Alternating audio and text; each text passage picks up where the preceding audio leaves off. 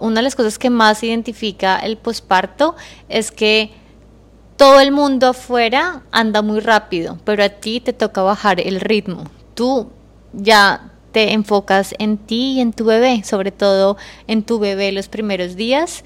Y muchas veces quieres tirar la toalla y hay algunos días que la vas a tirar y que debes salir a caminar, de que debes estar sola y de que muchas veces eso también es productivo. Productivo es descansar, productivo es salir a caminar, productivo es acostarte con tu bebé. Esas cosas para una mamá son muy productivas, entonces no se sientan mal, no es pereza. Hola, mi nombre es Alejandra Grisales y yo soy Lauri Grisales. Bienvenidos y bienvenidas a Almas Gemelas. En este podcast queremos inspirarlos a que sueñen, exploren, salgan de la zona de confort, se equivoquen y vivan la vida sin miedos. Y es que literalmente somos dos hermanas gemelas que practicamos y enseñamos yoga en Nueva York una ciudad que nos ha enseñado y nos ha motivado a ser mucho más auténticas a las malas y a las buenas. Nos ha tocado. En este podcast van a encontrar meditaciones, experiencias personales e información muy valiosa para que aprendamos a reprogramarnos, expandirnos y crear una vida de infinitas posibilidades, porque, sí es posible.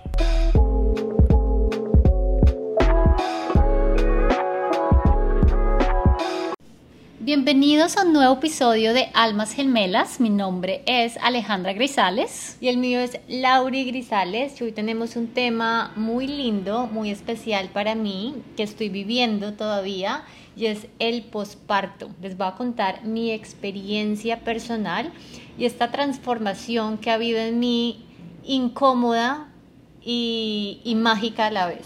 Y transformación que no solo yo he notado, pero Josh, tu esposo, mi esposo Jake, la verdad que somos, hemos visto a mi hermana cómo ha cambiado y se ha transformado de una forma tan linda y como que ha madurado, lo podemos decir eh, de esa forma. Total, yo siento que, que ha sido una transformación, una madurez a nivel mental, físico, espiritual, increíble. Yo siento que ya no soy la misma de antes soy más sensible y puedo, puedo, siento que puedo ver cosas ahora que antes no veía.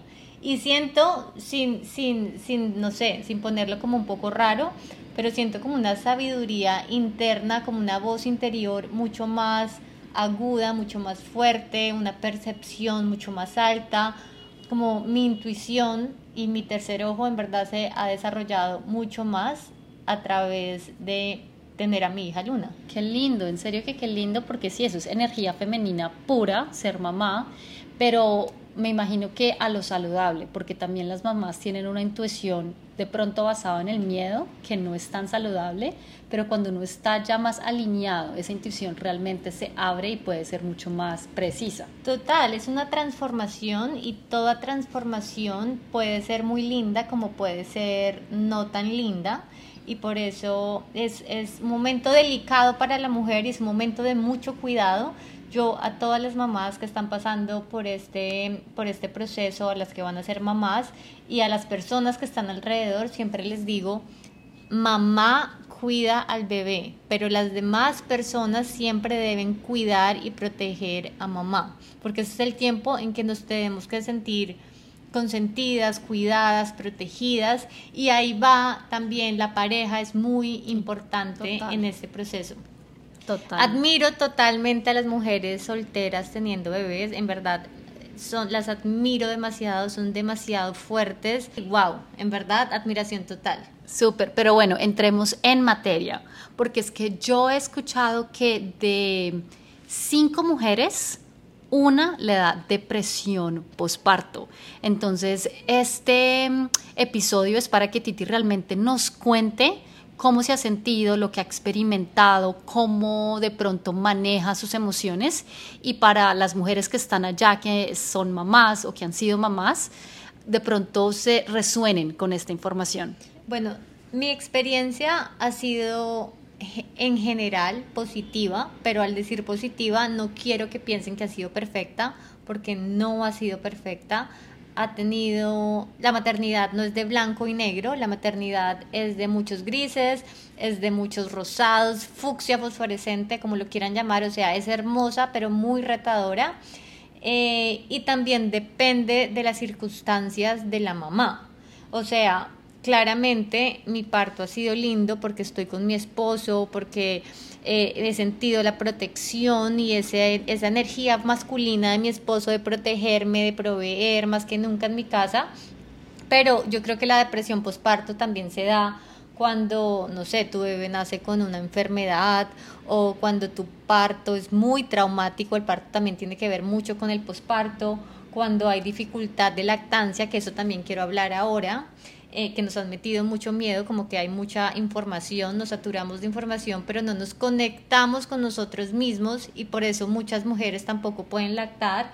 Eh, no sé, un bebé que sufra muchos cólicos también es wow, es, es muy, muy fuerte en, en el posparto que seas una mamá soltera de nuevo, que tengas un embarazo no deseado, tengas una mala relación con tu pareja, problemas económicos, y problemas de autoestima, pues todo esto suma para que una mujer tenga una, un posparto traumático y por ende depresión posparto. Por eso la mujer necesita sentirse protegida. En mi caso, por ejemplo, yo estoy en Nueva York, yo no tengo a mi familia, a mi mamá, a mi abuela, todo el mundo acá conmigo, tengo a mi hermana gemela y estuvo mi mamá, gracias a Dios, conmigo los primeros días del posparto.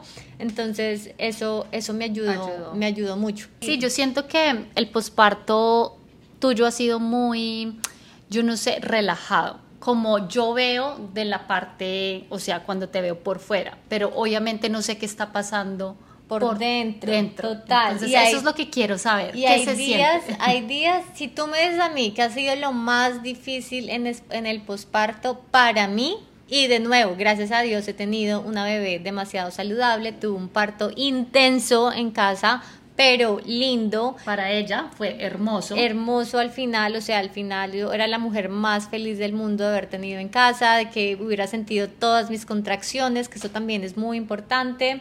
Eh, Lunita tiene siete meses y no se ha enfermado, gracias a Dios, y eso también me hace sentir tranquila como mamá, porque otra fuera la historia si ella estuviera enferma, si estuviera enfermado, si estuviera llena de cólicos, pues es otra la, la historia. O sea, si tú me preguntas qué ha sido lo más difícil del posparto para mí, no ha sido cuidar de mi bebé, sino ha sido cuidar de mí. Ha sido aceptar esa nueva versión de mí, esa nueva identidad que todo el mundo me hablaba, no es que te vas a convertir en nueva en una nueva tú y yo, bueno, vamos a ver cómo se siente y es totalmente cierto. Eh, yo muchas veces hablo con Alejandra y dice como, ah, no sé qué hacer con mi vida, o sea, tengo a Luna, pero ahora quiero cambiar todo de mí, no, como que no me conozco, quiero conocerme más. Y, y, antes tenía como las cosas claras, pero esta nueva versión de mí me ha hecho como empujarme a sacar otra versión de mí y a sacar una versión mucho mejor, porque siento que puedo dar todo de mí, pero es un proceso. Y, tengo, y, como toda transformación requiere tiempo, requiere paciencia, requiere mucho amor, requiere mucha conexión con uno y sobre todo en este tiempo que es más de recogerse, de estar en casa, de cuidar, a, cuidar al bebé y de estar contigo mismo. Que de hecho, eh, para mí cuando tuve a Lunita fue en mi casa como operación búnker. O sea, yo no quería que nadie entrara a mi casa, yo no quería nada, yo solamente quería estar con mi esposo y con mi hija. De hecho, mi mamá estaba ahí, ella se quedó como casi un mes conmigo en el apartamento en Nueva York, porque ya vivo en Colombia, yo en Nueva York. Y, y en algún momento yo le decía a mi mamá, no, déjame a mí, yo quiero hacer todo. Yo era de esas mamás que quería hacer todo, que quería levantarme, que no quería que nadie me ayudara, que quería em, hacer todo con mi bebé y muchas veces no aceptaba la ayuda de mi mamá. Y ella estaba ahí para ayudarme y se necesita esa ayuda, pero de nuevo yo lo quería hacer todo. Y muchas veces decía como espero que, no sé, le dije a mi mamá, mami, que quiero que una semana te vayas donde mi tía, donde Alejandra, porque quiero estar solamente con mi bebé, con mi esposo y yo. Y yo, yo creo que eso es algo que pasa siempre con el primer bebé, que uno pues es primíparo, o será algo que siempre pasa en cada embarazo, que uno no quiere recibir ayuda, sino hacerlo todo. Yo creo que eso es algo, eso es yo creo que sí. Con las mamás que he hablado dicen que el segundo bebé tú ya eres mucho más relajada y ya aceptas más ayuda, pero con el primer bebé yo sentía que yo quería hacerlo todo. Y segundo, es que lo quise hacer todo hasta el tercer mes. Después del tercer mes, de los 90 días, ya dije, ok, me voy a abrir más para que mi bebé, y porque sentía que mi bebé estaba muy apegada a mí, que eso al principio me sentía como fue pucha, estoy apegando mucho a mi bebé a mí, eso es malo, pero no, entre más amor uno le dé al bebé y más conexión con la mamá, mucho mejor. Total, total. Pero bueno, entonces vamos a hablar de las emociones que uno siente después del posparto. ¿Qué se siente? Porque yo veo que todo está bien por fuera o de pronto uno se hace el duro o qué qué es lo que está pasando por la mente cuando uno se queda con un bebé 24/7. Obviamente, pues estar encerrado no tiene que ser tan chévere, uno también tiene que salir, caminar, hacer sus cosas, seguir con su vida, pero tú decidiste ser mamá full time. Entonces, ¿qué, ¿qué pasa por tu mente? Por tu... Bueno, hay una cuarentena en el posparto, que son 40 días donde dicen que la mamá debe estar en casa, debe estar eh, que, que todo el mundo la cuide, debe tener una dieta especial, no debe hacer ejercicio y de hecho eso sentí yo. Después de los tres meses sentí que mi cuerpo estaba listo para hacer un ejercicio un poco más fuerte, pero antes no. Entonces, ¿qué hacías durante ese tiempo? Hacía un yoga muy suave, unos estiramientos, pero sentía que mi cuerpo aún no estaba listo, que si yo hacía un yoga más fuerte iba iba a ser dañino para mi cuerpo. Y sentí que tenía que descansar esos 40 días, lo que yo sentí. Y fue muy chistoso porque tenía el matrimonio de mi hermana Alejandra al mes, al mes y una semana de haber tenido a Luna.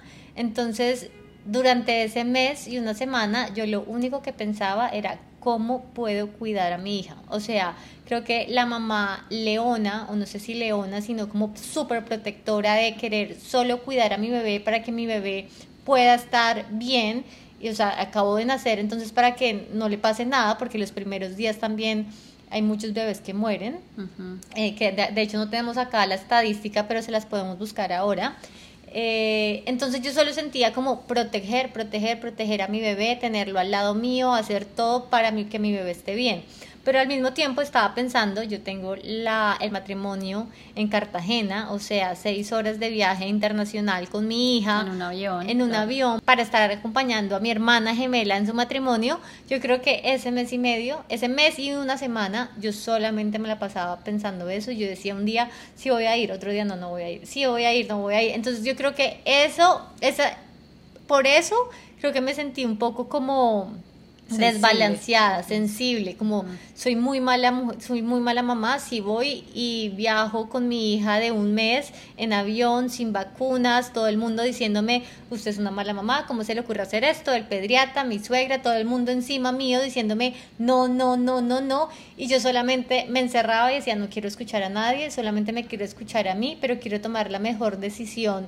Para mí. Y simplemente me acuerdo que yo la bendecía y todavía lo hago todos los días. Me levanto, hago un, un triángulo lumínico. lumínico y siempre le digo, estás bendecida, estás protegida, eres luz, eres paz, eres merecedora de todas las cosas lindas que te están llegando, eres salud perfecta. Y todos los días desde que ella nació me levanto a hacer eso y...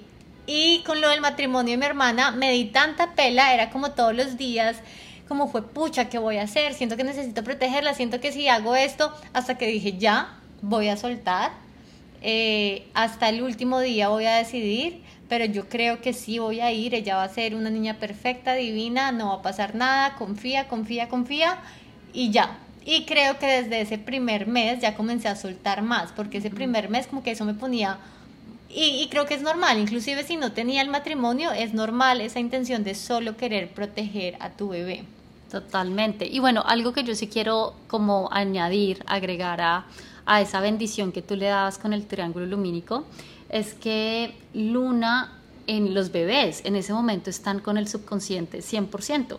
Ellos más que todo están absorbiendo toda la información y se están programando. Nosotros ya nos reprogramamos más adelante, pero ellos están programando como un computador, programando toda su personalidad y yo creo que eso es súper poderoso que uno puede hacerle a un bebé, es programarlo desde el principio y decirle, tú eres salud perfecta, tú eres amor, tú eres paz. Y yo creo que eso, más que cualquier cosa, ayudó a que Luna obviamente estuviera bien. Total, y es muy chistoso porque yo siempre me dice, ay no, pero ¿para qué vamos allá? ¿Para qué le mostramos esta luna? ¿Para qué le decimos esta luna si ella no se va a acordar de nada? Y yo le digo, no, o sea, no, menos mal no se va a acordar de nada, sino que se lo va a meter en el subconsciente, que es mucho más poderoso, que le va a quedar para toda la vida. Entonces, qué chévere poderle decir y siempre le hablamos con claridad y siempre le repetimos palabras. De hecho, ya tiene una playlist muy linda con afirmaciones con la que todos los días se va a dormir.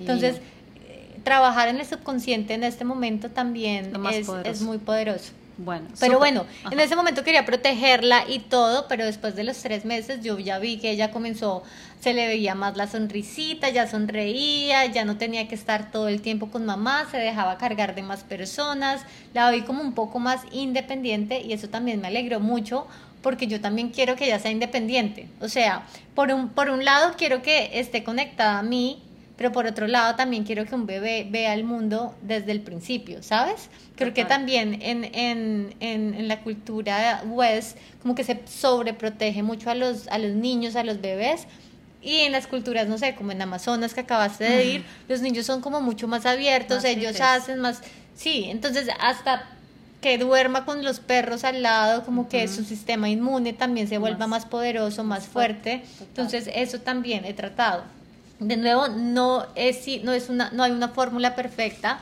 no he sido una mamá perfecta, pero intento dar lo mejor de mí. Intento también como soltar, como no siempre estar como, quiero cuidar de Luna, porque muchas veces, por ejemplo, mi mamá la tiene y yo comienzo a armarme, eso sí me ha pasado mucho, me armo cuentos en mi mente, como que Luna no está conmigo, está con mi mamá o está con alguien me armo cuentos, no se desapareció, no se le cayó, no se de pronto te comió algo y se le fue mal. Entonces comienzo a armarme cuentos, me desespero, comienzo a llamar a todo el mundo y me da ansiedad por ver a mi bebé.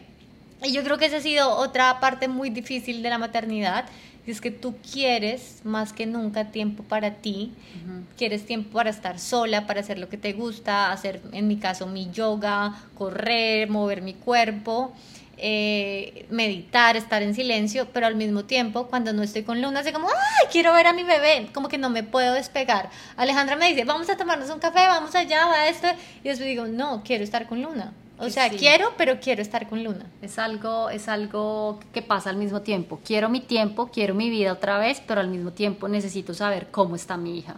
Y bueno, entonces esas emociones son las que uno tiene que navegar muy bien como mamá, sentirse sola de pronto, también sentir que a lo profesional, como que hubo un paro ahí. Entonces, como... Total, van a haber cambios en tu cuerpo, en tu cerebro, en tu trabajo, en tu estilo de vida, con tu pareja, a nivel mental y hasta espiritual.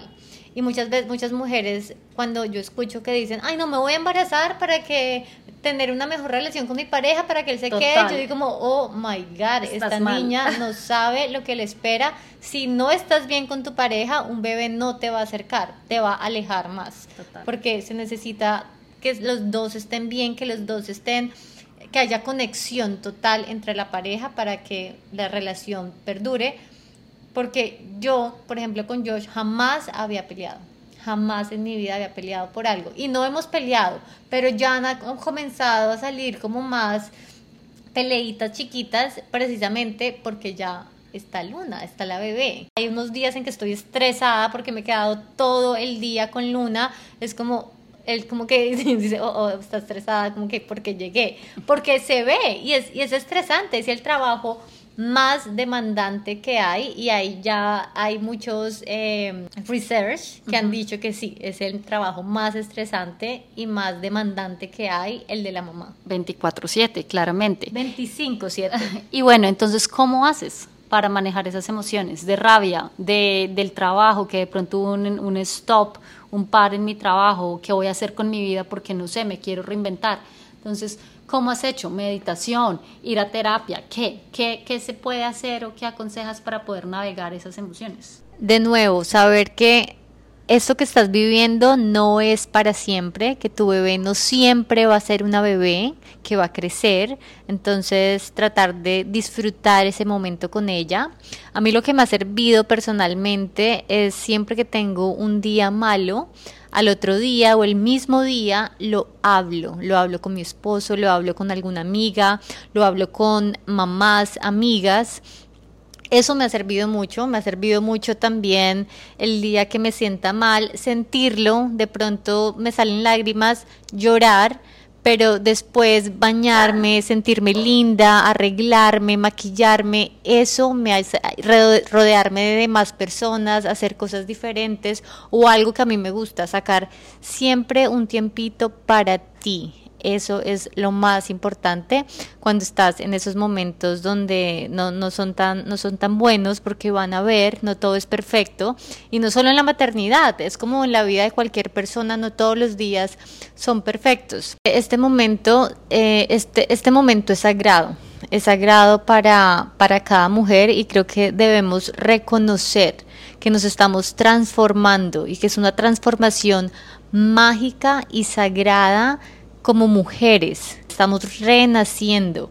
Y cuando podemos aceptar y reconocer esta transformación, eso nos ayuda a adueñarnos y a empoderarnos un poco más de nuestro proceso de maternar y de crear esta nueva identidad que requiere, de nuevo, requiere mucho tiempo, requiere que te escuches, requiere que descanses, que te guardes, requiere que pares. Una de las cosas que más identifica el posparto es que todo el mundo afuera anda muy rápido, pero a ti te toca bajar el ritmo.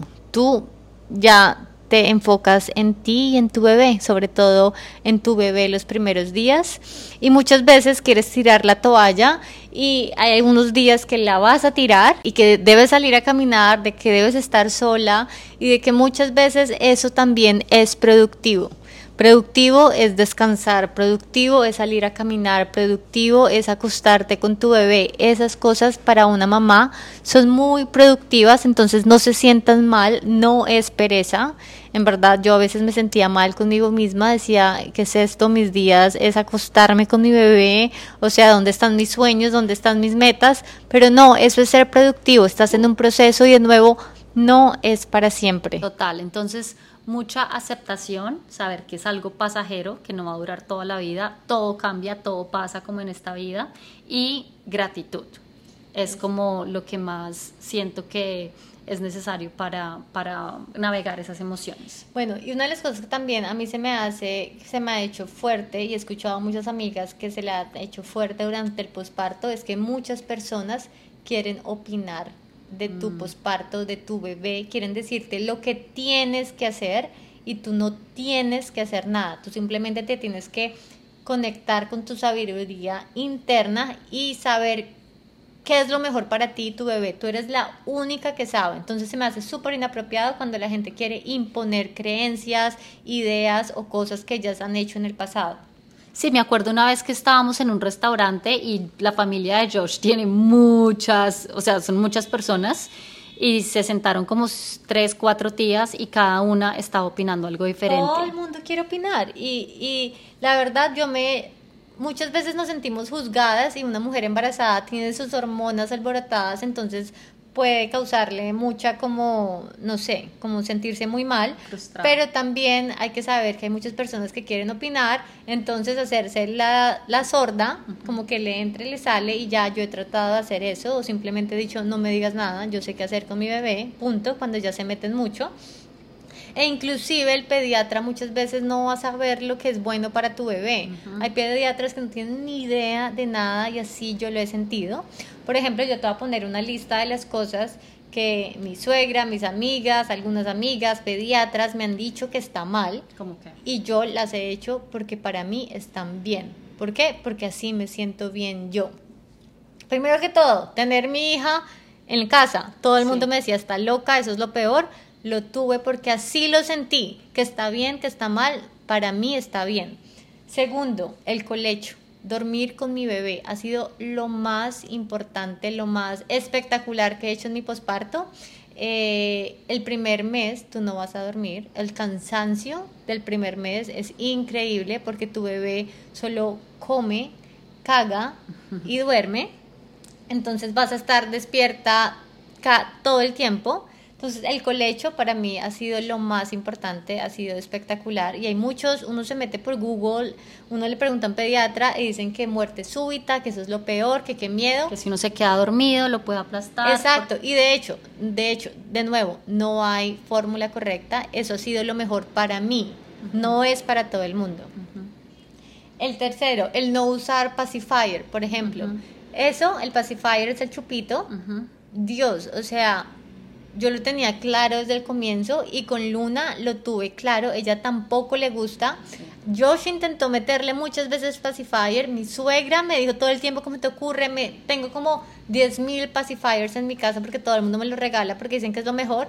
Yo les digo muchas gracias, pero no, muchas gracias, pero no. Y Luna jamás jamás le gustó ni, ni jamás le gustó el pacifier. Dicen que es malo para los dientes Dicen que es, bueno, que es malo para muchas es una cosas. ficticia. Exacto, que también confundes al bebé, no tengo ni idea, pero simplemente yo como mamá sentí que no era lo mejor para mi bebé. Y se respeta a las que sí lo utilizan. Y se respeta a las que no utilizan. Y además que yo sentía que si yo le metía el pacifier, estaba intentando decirle a mi bebé no llore con un pacifier y obligándolo a tener un pacifier en su boca eso se me hacía demasiado triste. Y Josh intentó hacerlo como tres veces. Le cayó un llanto como tres veces con pacifier. Yo me puse súper brava y le dije, no más, no más pacifier. Y Luna nunca más lo recibió. Eh, la otra es la lactancia. Sí, ¿cómo es eso? Porque, o sea, el cuerpo naturalmente necesita, le sale leche y es para el bebé. O sea, eso es lo natural. Pero eso no quiere decir que sea fácil. Mira, si a mí me preguntan, una mujer que debe eh, aprender o conocer o saber muy bien para su posparto, yo diría lactancia. Yo jamás lo hice. Yo jamás tuve una consultora de lactancia porque hay consultoras de lactancia, hay gente muy dura para enseñar, pero yo creo que eso es un proceso muy natural y que una mamá al final sabe que el bebé se pega de uno fácilmente y el bebé sabe Obviamente, si ya no está saliendo o pasa algo, de pronto es una correcta, una mala posición o algo, se necesita ver una consultora de lactancia para que la mamá esté más segura. Pero es algo súper natural que nos meten mucho miedo, que el bebé nos va, nos va a quitar el pezón, que lo va a morder, que es horrible, que me muerde, que nos meten tanto miedo, tanta información tan estúpida que en verdad por eso hay mujeres que no les sale leche y, y que se llenan de miedos. ¿Qué consejos que uno diga? Necesito saber esto para mi lactancia, esto me ha servido y me encantaría que todas las mujeres supieran lo que me ha servido. Lo que, lo que toda mujer debe saber para la lactancia es que a mayor demanda, mayor producción. Si tú pones a tu bebé todo el tiempo a que te esté succionando leche, eh, ahí, estás, ahí estás creando más producción. Si no lo pones, pues no estás creando producción. Pero la bebé toma leche todo el tiempo al principio todo el tiempo toma leche tu bebé y si no, pues si hay extractores, entonces tú te tienes que sacar leche. Digamos, para mí eso fue lo de la sacada de la leche. Yo creo que no fui, entre comillas, la mejor mamá, porque a mí no me gustaba extraerme, para nada me gustaron los extractores. Probé todos, pero ninguno me gustó. O sea, como que yo decía, en mi tiempo libre, cuando la bebé está durmiendo, quiero dormir, quiero comer, quiero caminar, quiero hacer algo y ahí uno tiene que extraerse. Entonces en ese cansancio yo decía, no, voy a dormir con mi bebé o me voy a caminar. Y para mí mi extractor, mi extractor fue, fue mi bebé. Y eso me sirvió mucho. Y de hecho también me sirvió mucho que a los dos meses yo comencé a darle un poquito de fórmula. Porque hay muchos bebés que después de los cinco o seis meses no reciben fórmula, que ya no quieren. Entonces como que mi bebé ama la fórmula, ama la leche, pero yo le doy más de mi leche que de fórmula. Pero está la combinación de las dos. Ese es mi caso personal. Hay mamás que yo tengo una amiga que tiene casi dos años su bebé y le está dando solo leche materna y se me hace guau, una super mamá hacer eso. Pero en este caso yo dije, no, yo también me escojo a mí. Yo quiero también tener un poco más de independencia, yo también quiero eh, no todo el tiempo estarle dando mi leche, sino que coja un poquito de fórmula, que está bien. Hay que también hacer un buen research para saber cuál es la mejor fórmula para tu bebé. ¿Cuál utilizas tú? Una que se llama Bobby. Bobby. Bobby Organic. Otra cosa también, por ejemplo, es ahora que Luna a los seis meses comenzó a comer, entonces hay muchas mamás y de hecho se han hecho estudios que es mejor que el bebé coja un pedazo entero y él comience a comer solito. Yo, Laura Grisales, no me siento en paz haciendo eso, no todavía. Entonces yo le hago todo en puré y así se lo doy a mi bebé. Puede que esté mal, puede que esté mal, pero eso me da paz a mí. Entonces yo hago todo lo que me dé paz y con lo porque esa misma energía, esa misma emoción de paz, de calma se la estoy dando a mi bebé. Entonces cualquier cosa que la mamá crea que es lo mejor para su bebé y que le da calma a ella, va a ser siempre lo mejor. De nuevo, no hay que guiarse de reglas y que esto lo hizo Pepita y que esto lo hizo mi suegra, que esto lo hizo la mamá. No, tú qué quieres para tu bebé y que te da paz. Cuando la mamá está feliz, el bebé va a estar feliz también. Súper, listo.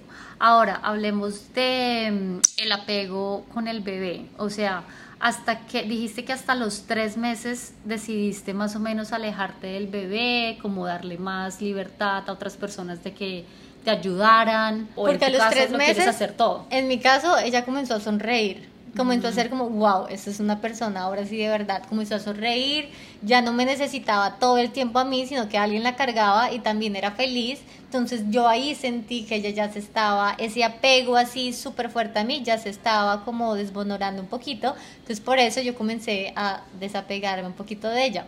Pero yo soy igual muy apegada a ella.